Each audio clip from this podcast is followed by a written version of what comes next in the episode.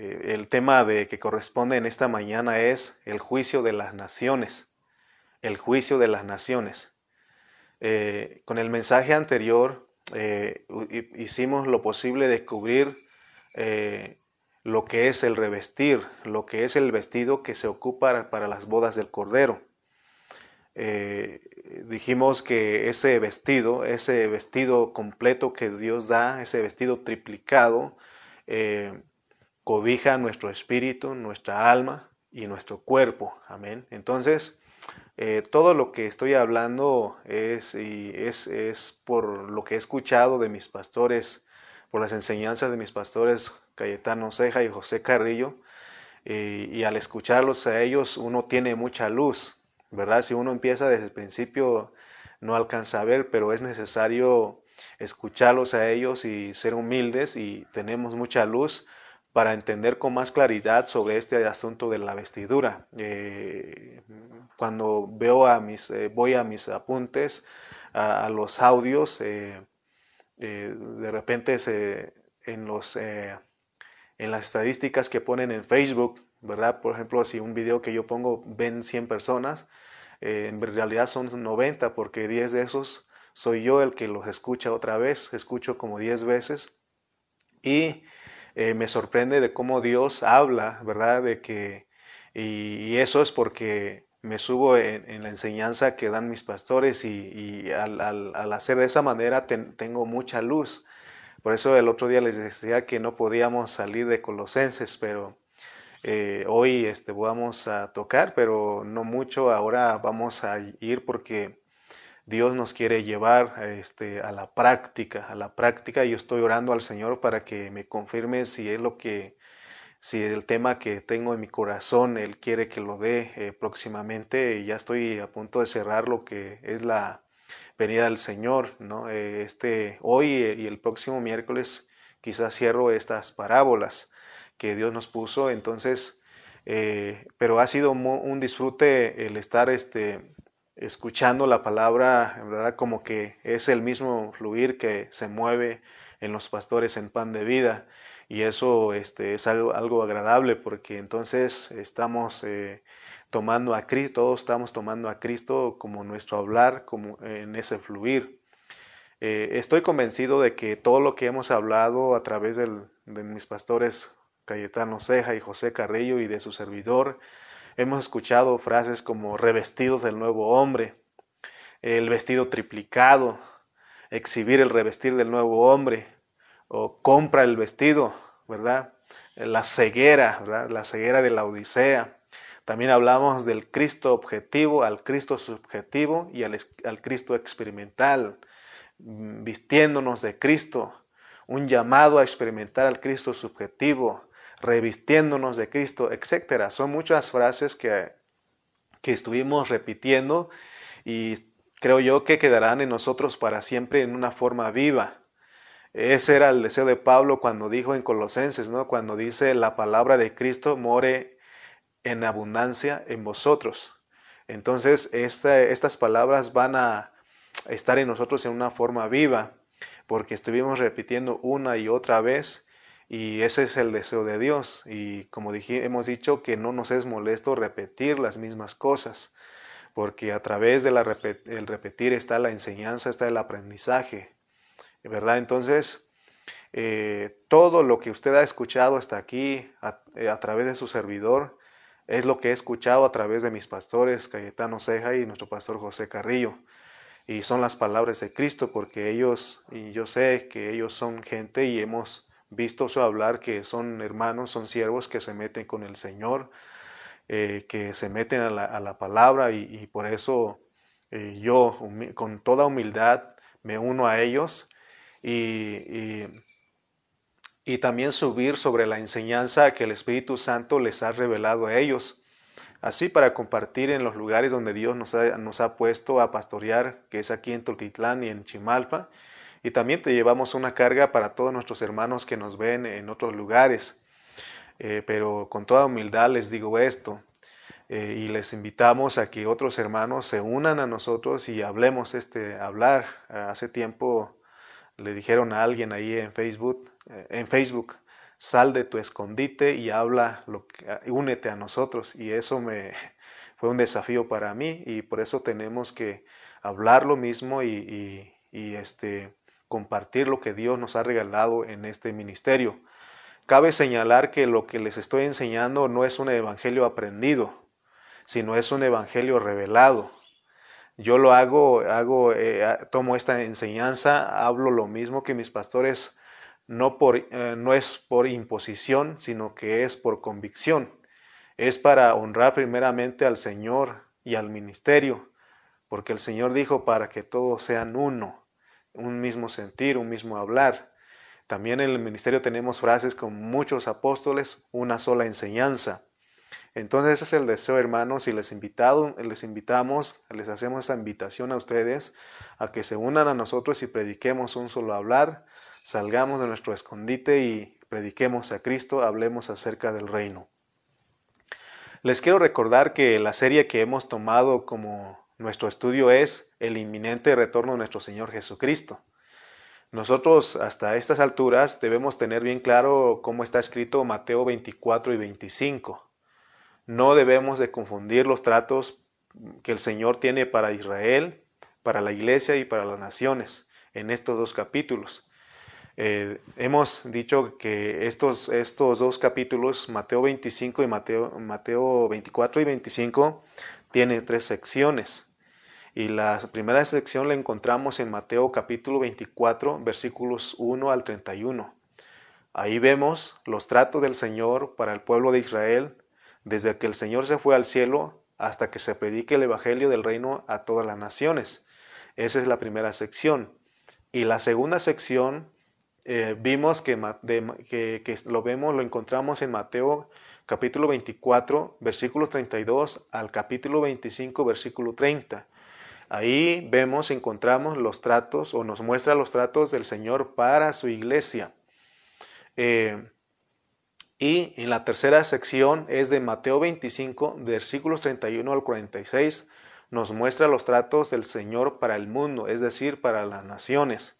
Entonces, eh, no confundamos, no apliquemos lo que está ah, en el inicio de los del capítulo 24 a la iglesia o a las naciones o, decir que de los versículos 31 al 46 de Mateo 25 corresponden a la iglesia. No, tenemos que ser este, estudiantes serios de la, de la palabra y por eso Dios nos ha puesto a hablar acerca de este tema y hemos, uh, hemos llevado, ya llevamos varias horas hablando acerca de, de, lo que será el inminente retorno de nuestro Señor Jesucristo. Entonces, eh, en la primera sección estuvimos hablando con respecto a Israel y hablamos de que ellos permanecerán en estado de incredulidad hasta que haya entrado la plenitud de los gentiles. Entonces el Señor se vuelve a ellos. Como que quien dice el Señor ahorita dejó de tratar con ellos profundamente en este tiempo, aunque Él los cuida. Sabemos, ¿verdad?, cómo está en Medio Oriente, cómo ellos este, tiene sus enemigos a sus alrededores, pero como Dios los ha librado, ¿verdad? Un pequeño estado, ¿verdad? No es, eh, territorialmente hablando, no es muy grande, pero ellos este, desde 1948 que regresaron a, su, a su lugar, a su tierra, eh, cómo los enemigos los han querido o tratado de destruirlos. Eh, vemos la, la, guerra de los seis días, ahí está la historia, pero bendito sea Dios que aún eh, de una manera los sigue guardando, los cuida, ¿no? Pero eh, lo que hemos visto de acuerdo a Romanos 11:25, les invito a que abran conmigo Romanos 11:25 y ahí nos muestra cómo será el trato del Señor para con Israel. Romanos 11:25 dice, porque no quiero hermanos que ignoréis este misterio, para que no seáis arrogantes en cuanto a vosotros mismos que ha acontecido a Israel, que ha acontecido a Israel endurecimiento en parte, para que haya entrado la plenitud de los gentiles, y luego todo Israel será salvo, como está escrito, vendrá de Sión el libertador, que apartará de Jacob la impiedad. Ese, ese estado de incredulidad se le quita a ellos ese pecado cuando el Señor vuelve a esta tierra físicamente y vemos por la palabra que en ese tiempo todos los ejércitos del anticristo, de la bestia, Todos ellos van a estar ahí eh, rodeando a Israel y es cuando el Señor este, aparece en los cielos y destruye eh, a todos los enemigos y salva a Israel y Israel se vuelve a Dios. Eso es el trato de, de, de, Dios a, los judíos y eso lo estuvimos viendo en Mateo 24 versículos 1 al 31. Bien, entonces pero en la parte donde sí nos detuvimos, porque es la parte que corresponde a la iglesia, es en la segunda sección de los, de los, ah, del Mateo 24, 32 al 25, 30, ¿verdad? Ahí eh, nos este, ocupamos, este, usamos un buen tiempo para hablar acerca de lo que, del trato de Dios para la iglesia, de lo que era el trato del, Señor en este último tiempo, en este, eh, el fin de este tiempo, de esta edad y vimos que el Señor usó dos parábolas para hablarnos de cómo será el juicio para nosotros la iglesia en el fin. Y estuvimos insistiendo que en la parábola de las diez vírgenes, el Señor nos apercibe a nosotros. Es una advertencia para todos nosotros. Por eso mi carga es repetirte otra vez, aunque una forma breve de lo que hemos hablado, pero que no se nos olvide a nosotros. Porque Él pone las parábolas porque nos quiere revelar algo, nos quiere advertir algo a nosotros la iglesia, por eso no tenemos que descuidar, no tenemos que pasar por alto todo lo que hemos hablado, tenemos que meditarlo y vivirlo. Eh, entonces en esta parábola de las diez vírgenes, el Señor nos apercibe a nosotros que todos los creyentes no debemos ser insensatos, porque ahí nos muestra a cinco vírgenes prudentes y a cinco vírgenes insensatas. Eh, lo que el Señor quiere en esta parábola es de que nosotros no seamos insensatos y no llevemos una vida, no llevemos una vida descuidada. El deseo del Señor es que sus vírgenes, es decir, sus creyentes, seamos prudentes, llenándonos de aceite en nuestras lámparas juntamente en nuestras vasijas. No nos conformemos con la salvación de que ya no vamos al lago de fuego, de que el Señor salvó nuestro espíritu. No, no nos conformemos con eso. Recordemos que Hebreos dice que la salvación que Dios nos dio es una salvación tan grande, es una salvación completa. Entonces, hermanos, tenemos que anhelar no solamente que nuestro espíritu sea salvo, sino que nuestro espíritu eh, perdón, nuestra alma sea salva y también nuestro cuerpo. Por eso usamos eh, Primera de Tesalonicenses 5:23 que dice, y el mismo Dios de paz os santifique por completo y todo vuestro ser, espíritu, alma y cuerpo, alma y cuerpo sea guardado irreprensible para la venida del Señor. Entonces el Señor a través de esta parábola nos dice a nosotros los creyentes que tenemos que estar preparándonos, es decir, llenándonos de aceite en nuestras lámparas, que es nuestro espíritu, y también llenando de aceite en nuestras vasijas, que representa nuestra alma. Entonces, si nosotros permanecemos haciendo eso, en el tribunal de Cristo seremos recompensados teniendo acceso a las bodas, teniendo acceso a las bodas. Ahí no se nos va a decir, sino que tenemos amplia entrada, ¿verdad? Tendremos, hermano, entrada a ese disfrute, seremos recompensados de entrar a las bodas. Eh, a veces eh, escucho a los hermanos que de repente celebran un cumpleaños y, cuando no lo invitan a uno se siente feo, ¿verdad? Pero este, aquí, eh, imagínense acá, pero cuando lo invitan a usted, se da cuenta que es algo bonito, se siente eh, bonito porque lo toman en cuenta usted, ¿no? Entonces, cuando, imagínese lo que será este, uh, este tiempo cuando el Señor venga, cuando Él diga, entra, ¿verdad? ¿no? Eh, tienes entrada, tienes tu boleto, en vida eh, compraste tu boleto, pagaste el precio y ahora tienes entrada a las bodas. Sería muy bonito eso, ¿no? Y eso es lo que el Señor, por eso Él pone esta parábola, para que nosotros aprendamos y Él nos está percibiendo nosotros, para que podamos nosotros, hermano, eh, estar eh, preparándonos cada día, que somos, quedamos las, las vírgenes que estemos velando y preparándonos para la venida del Señor. Espero que usted haya eh, captado el mensaje porque solamente estoy resumiendo lo que ya hemos hablado. Pero porque hay un pero, también esa parábola nos da un pero. Pero si en vida fuimos insensatos y no nos preparamos, no nos llenamos de aceite eh, eh, en nuestras vasijas, nuestro castigo será el no tener entrada a las bodas del Cordero. Ahí nos va a decir, amigo, ¿cómo entraste ahí sin estar vestido de bodas? ¿Te das cuenta que en lo que nos enseña esa parábola? Porque es para nosotros. Veamos que es una llamada de atención que Dios nos da a nosotros. Y tenemos que ser esos creyentes, esos vírgenes, esas vírgenes prudentes que están esperando al Señor. Muy bien, entonces Después de que nos dio la parábola de las diez vírgenes, nos muestra, nos habla, el Señor puso la parábola de los talentos. Y vimos que no solamente tenemos que prepararnos siendo llenos del Espíritu Santo, nuestro espíritu y nuestra alma, sino que también el Señor nos dio talentos, nos dio dones, son los dones, es decir, nos dio habilidades para que nosotros la usemos en la vida de la iglesia, es para el servicio de la vida de la iglesia, es para los hermanos.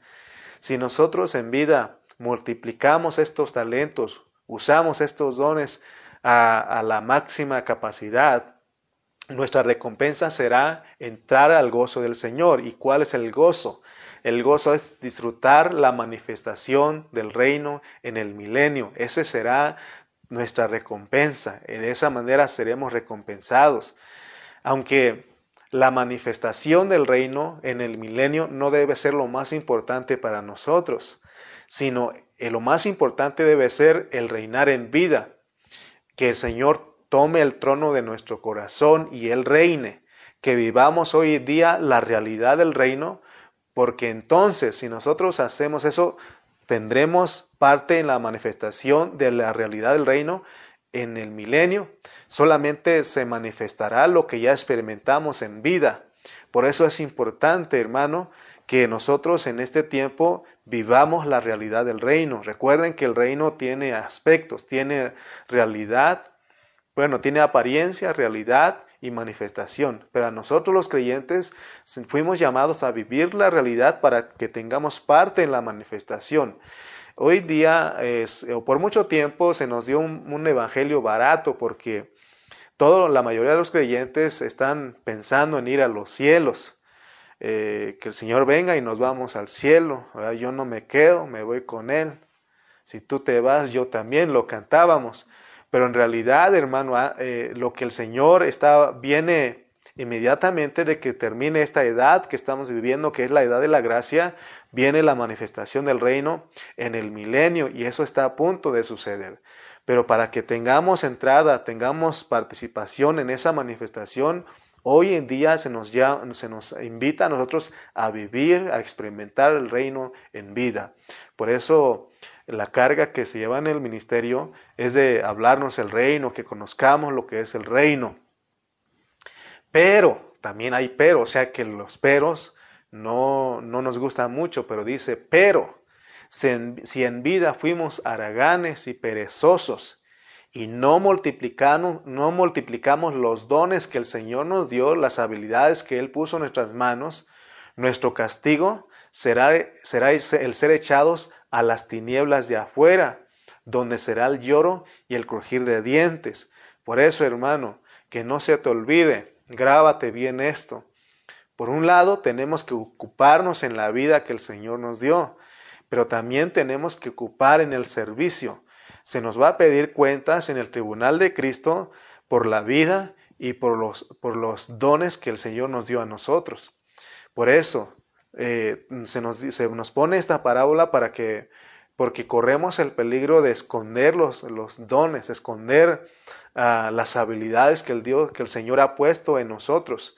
Eh, y, es, y, cuando vemos en la parábola de los, de los talentos, vemos que el que recibió un talento fue y lo escondió en la tierra. Significa que nosotros eh, podemos usar lo que Dios nos ha dado para, para el mundo, usarlo allá en el mundo y no usarlo para la vida de la iglesia. Por eso, hermano, se nos advierte, se nos apercibe a nosotros de cómo será el fin, cómo es el trato del Señor para con la iglesia. Por eso, eh, en aquel tiempo no habrá excusa, no, habrá, no va a haber pretexto, porque Acuérdense del hombre de Mateo 22, dice que le dijeron, amigo, ¿cómo entraste aquí sin estar vestido de bodas? Y dice que él enmudeció, no dijo nada porque sabía que tenía que estar revestirse en vida, comprar ese vestido.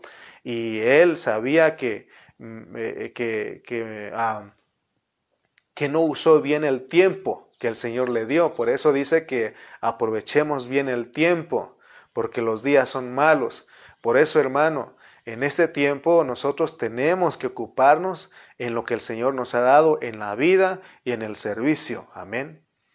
Porque si no, nosotros nuevamente, si en vida somos haraganes y perezosos y no multiplicamos los dones que el Señor nos ha dado, eh, porque Él nos dio los dones de acuerdo a nuestra capacidad, Dios cinco, dos y uno. Entonces, si nosotros no multiplicamos, si no lo trabajamos hasta la máxima capacidad, en la venida del Señor seremos echados a las tinieblas de afuera, aunque eh, eso será por mil años hasta que nosotros eh, nos preparemos, nos ocupemos en la vida y también aún tenemos que pagar el precio ahí, porque dice que las cinco vírgenes insensatas fueron a comprar el aceite. Amén. Muy bien, entonces, de acuerdo al contexto de todo lo que hemos hablado, porque ya después de que, eh, antes de que el Señor ponga las parábolas, Él dice que la venida del Señor será como los días de Noé. Quiere decir que muchos creyentes, oigan bien, quiere decir que muchos creyentes la venida del Señor los tomará por sorpresa. Espero que usted y yo no seamos de esos muchos, que nosotros no nos tome por sorpresa la venida del Señor, pero de acuerdo a lo que está escrito, muchos creyentes, la venida del Señor los tomará por sorpresa. ¿Por qué? ¿Por qué los tomará por sorpresa? Porque muchos estarán ocupados en la esfera terrenal este, la esfera terrenal estar casándose, dándose en casamiento, mm, comiendo y bebiendo con los borrachos. Y ya explicamos que todo es beber con los borrachos, tener amigos mundanos, beber de lo que ellos beben. Y vamos a estar ocupados en la esfera terrenal, que no vamos a tener cuidado de ocuparnos en el programa de Dios y no prepararnos para la venida del Señor.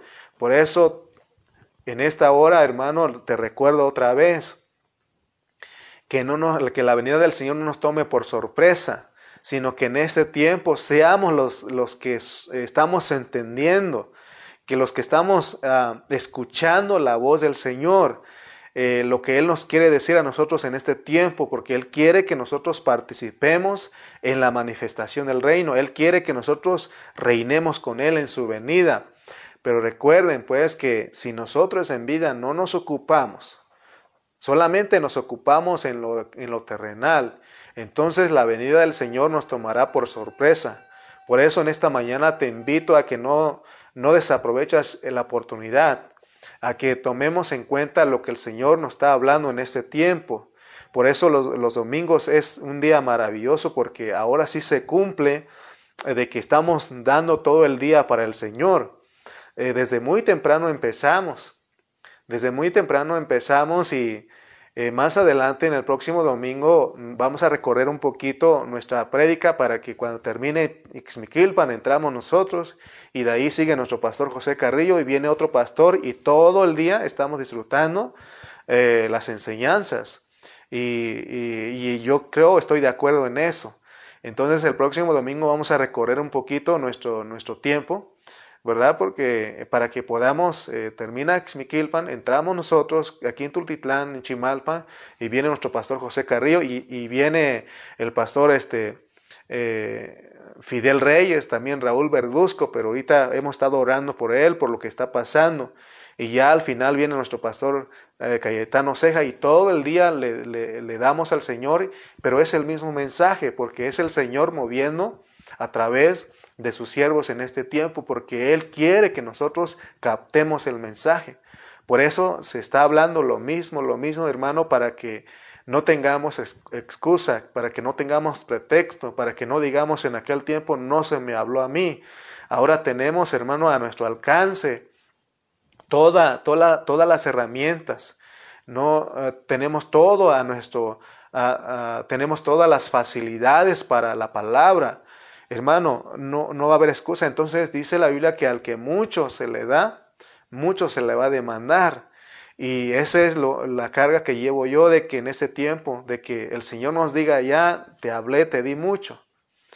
Y, entonces, por no haber aprovechado el tiempo de, ocuparnos en la enseñanza de, hermanos, de, de vivir la vida de Cristo, de hacer caso a lo que se nos ha estado enseñando, enseñando en este tiempo, allá en el tribunal de Cristo, hermano, se nos va a juzgar a nosotros y vamos a recibir ya sea nuestra recompensa, nuestro castigo, pero sabemos que si en vida no nos ocupamos, vamos a ser castigados.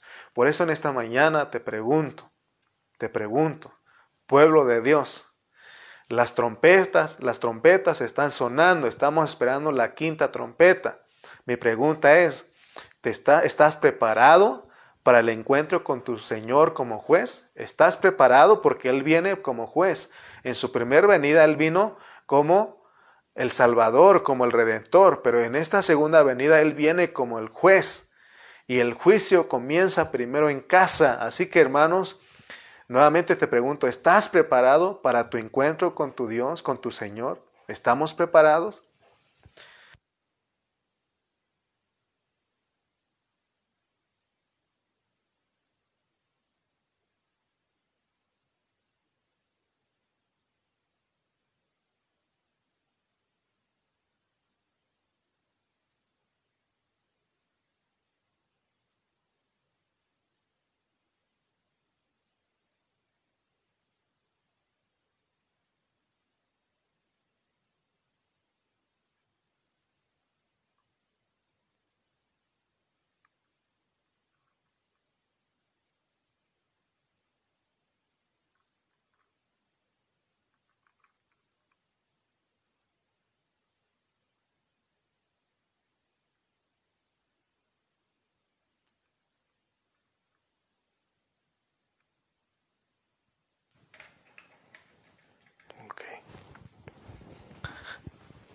Muy bien, amados. Una disculpa, este, estamos viendo de las pilas que de repente se acaban, no nos avisa, pero ya estamos, hay audio nuevamente. Muy bien.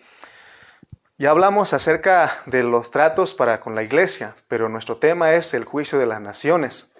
Ahora, en este tiempo vamos a ver cómo será el trato del Señor con el mundo, a las naciones, en su retorno a esta tierra.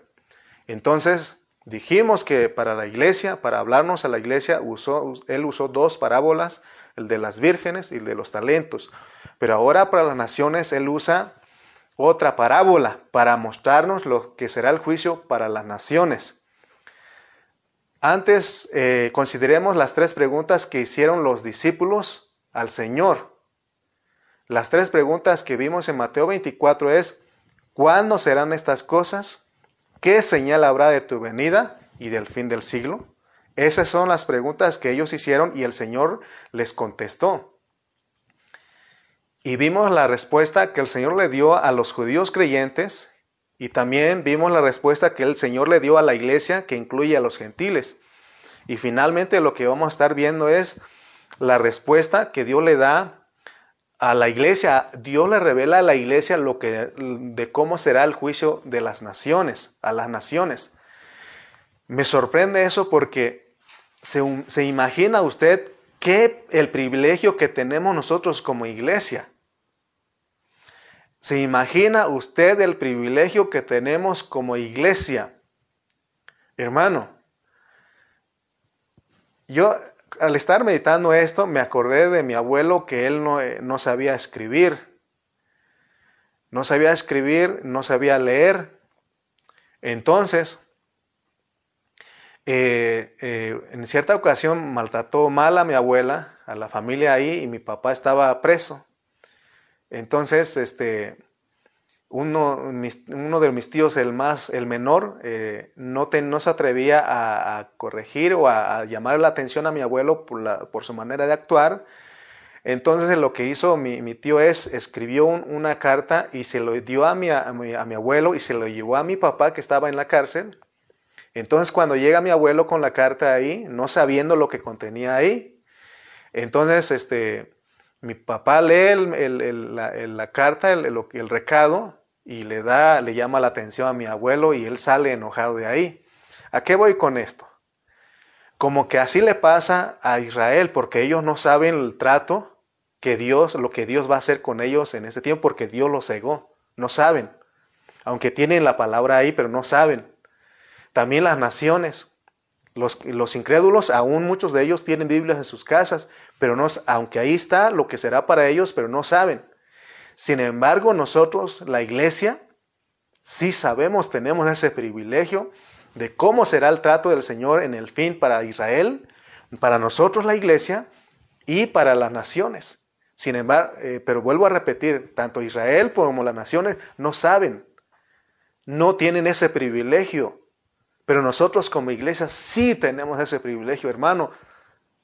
Hoy, hermano, hoy a los creyentes que aman la pureza de la palabra de Dios, ellos gozan el privilegio, gozamos el privilegio de conocer lo que será para Israel en el fin, lo que será para la iglesia en el, en el fin y lo que será para las naciones en el juicio de la venida del Señor.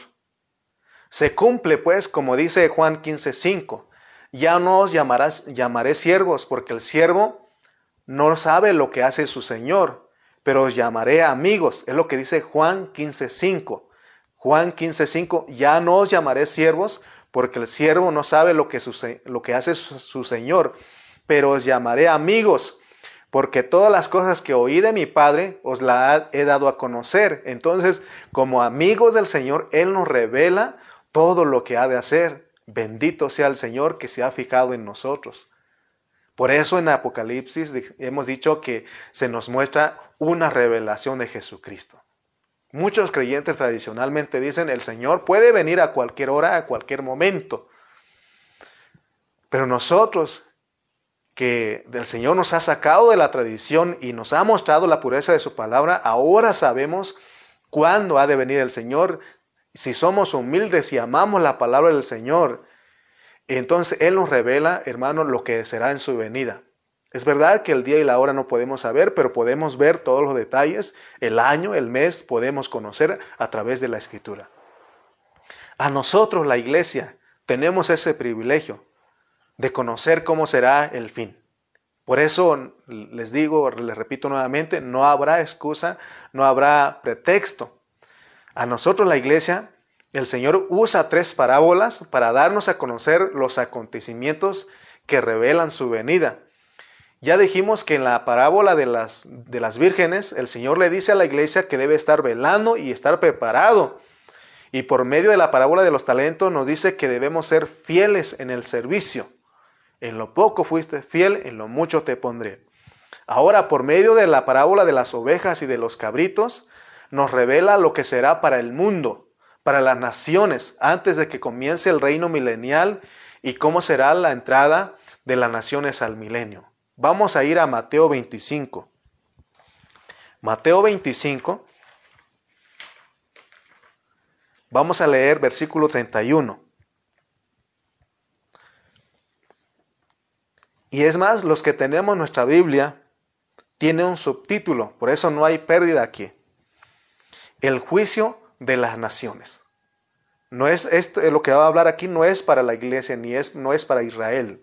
Este, es para, este juicio es para las naciones, por eso se nos pone el subtítulo que dice el juicio de las naciones. Versículo 31 dice, cuando el Hijo del Hombre venga en su gloria y todos los santos ángeles con él, entonces se sentará en su trono de gloria. Está hablando de la venida física del Señor viene en su gloria y viene todos los santos ángeles, ya viene, viene con sus vencedores. Acuérdense de la venida del Señor. Viene en, por y con. Aquí vemos la palabra con. Él viene con.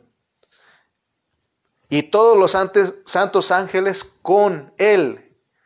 Vemos que lo, tenemos, lo que tenemos que anhelar es el en, que, que Cristo venga en nosotros, que Él que su reino venga en nosotros, que establezca su trono en nosotros, para que cuando Él venga en la venida invisible, nosotros seamos arrebatados con Él. Seamos arrebatados por Él, ¿verdad? y para que nosotros vengamos con, aquí incluye el con que hemos estado hablando muchas veces. Pero aquí vemos cómo será para las naciones. Este versículo 31 se refiere al retorno físico del Señor a la tierra. De acuerdo a la Biblia, el Señor en su regreso tendrá su trono en Israel como, como Jerusalén su capital. Por eso, este, vamos a ir a Mateo 19, 28. Ahí el Señor habló acerca de lo que va a ser en el fin. Mateo 19, 28 dice, y Jesús les dijo, de cierto os digo que, en la regeneración, de cierto os digo que en la regeneración, esta palabra regeneración es restitución o restauración. Aquí en Mateo 19, 28. Esto es el reino milenial. Ahora vamos a ver lo que será en ese tiempo, pero vamos a comparar otros dos versículos. Hechos 3.21. Vamos a ir rápidamente a Hechos 3.21.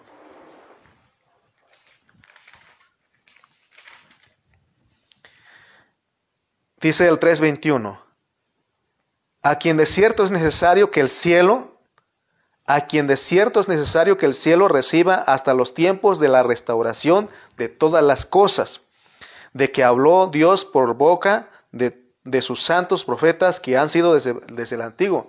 Cuando el Señor venga, todas las cosas son restauradas.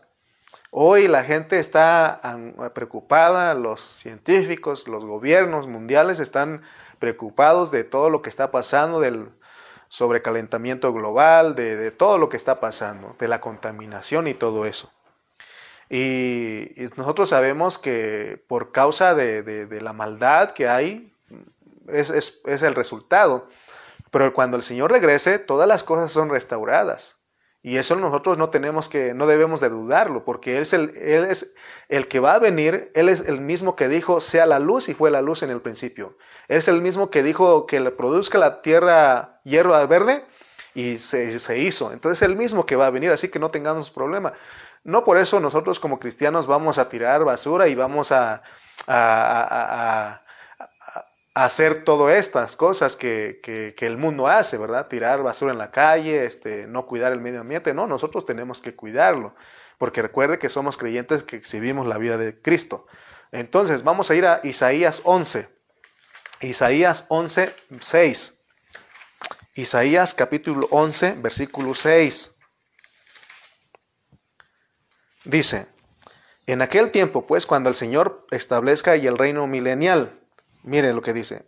Morará el lobo, Isaías 11:6, morará el lobo con el cordero y el leopardo con el cabrito se acostará, el becerro y el león y la bestia doméstica andarán juntos y un niño los pastoreará. Esa es la restauración. También es Isaías 65, 20. Vamos a leer Isaías 65, versículo 20. Dice, no habrá más, no habrá más allí niño que muera de pocos días, ni viejo que sus días no cumpla, porque el niño morirá de cien años y el pecador de cien años será maldito. Amén. Entonces estos versículos hablan de la restauración que dice eh, Mateo, ¿no? Entonces cuando el Hijo del Hombre se siente en el trono de su gloria, vosotros que me habéis seguido, os sentaréis sobre doce tronos para juzgar a las doce tribus de Israel. Es lo que dijo Mateo, leímos en Mateo 19, 28.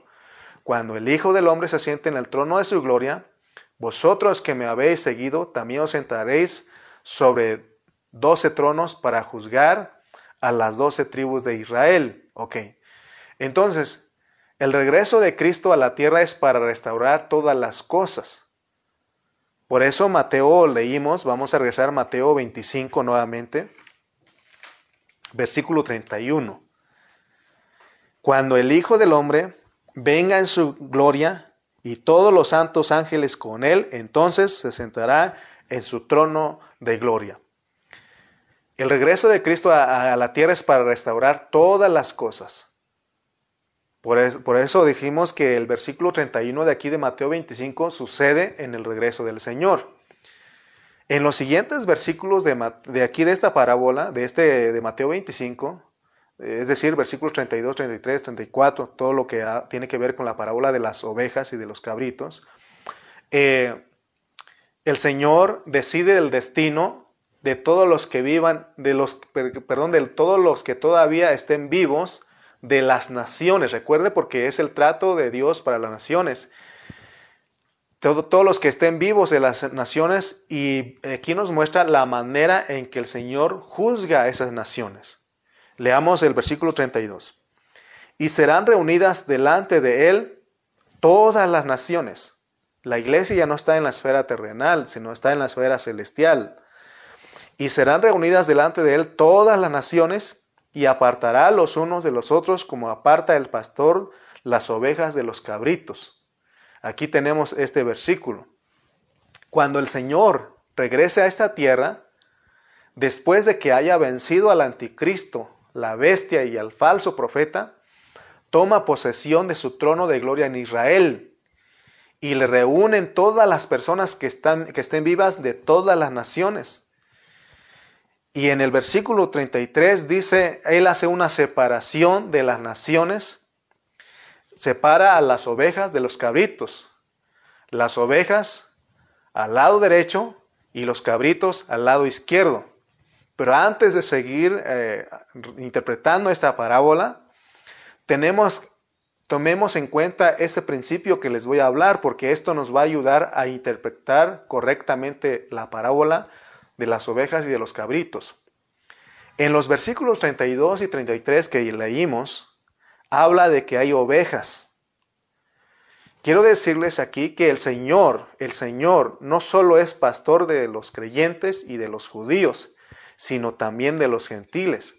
Vamos a ver algunos versículos que confirman lo que estamos diciendo.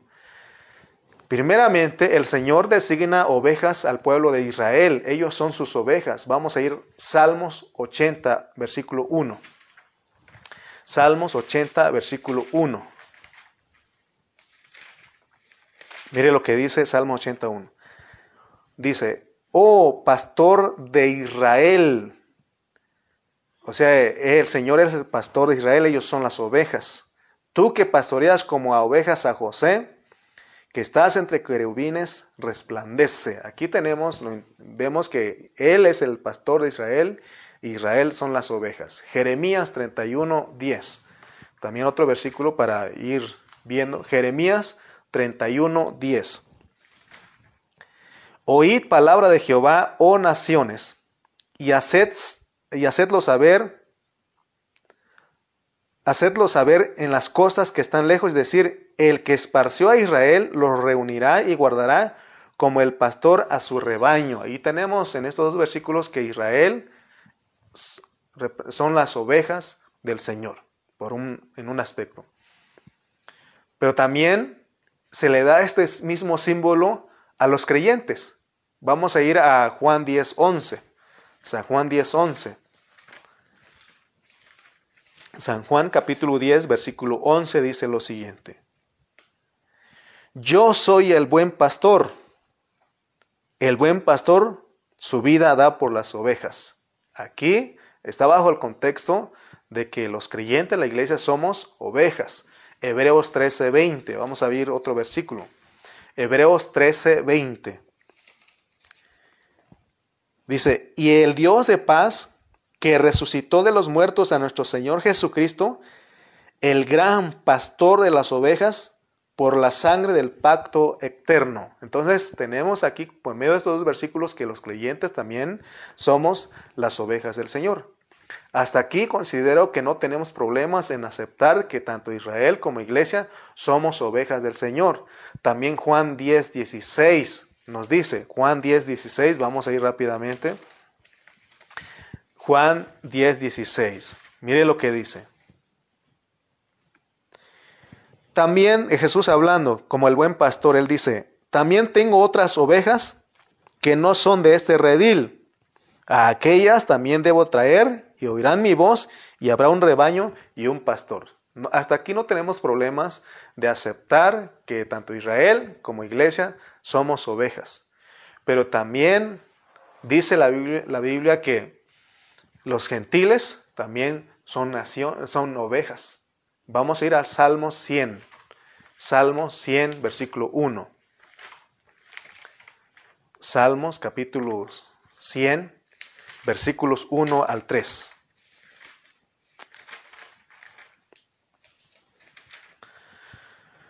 Dice, Salmo 100, del 1 al 3 dice, Cantad alegres a Dios, habitantes de toda la tierra. Cantad alegres a Dios, habitantes de toda la tierra.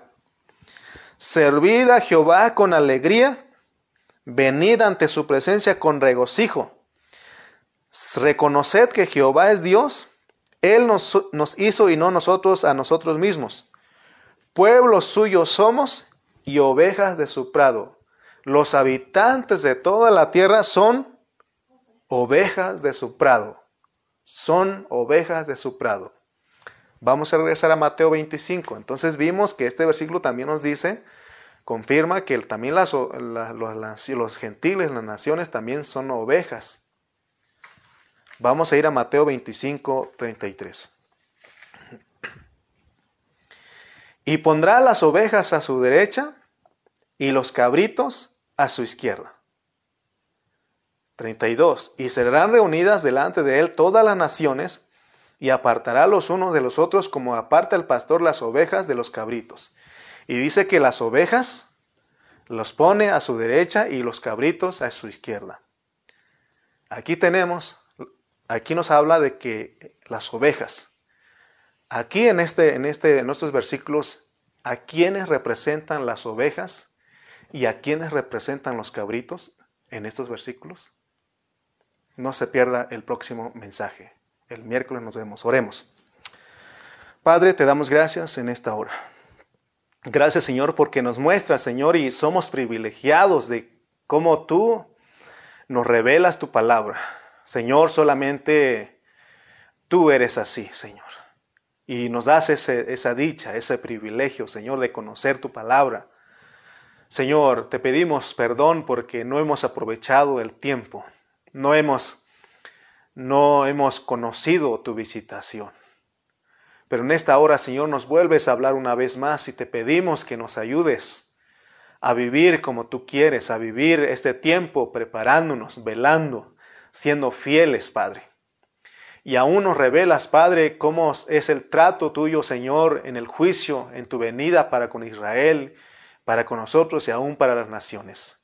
Gracias por hablarnos tu palabra, Señor. Gracias porque tú nos amas y tú nos consideras tus amigos porque nos revelas eh, tu palabra, Señor. Gracias te damos y oramos, Señor, siempre para que, eh, que siempre nuestro deseo es tocar, ministrar el espíritu de nuestros hermanos que nos ven en cualquier lugar.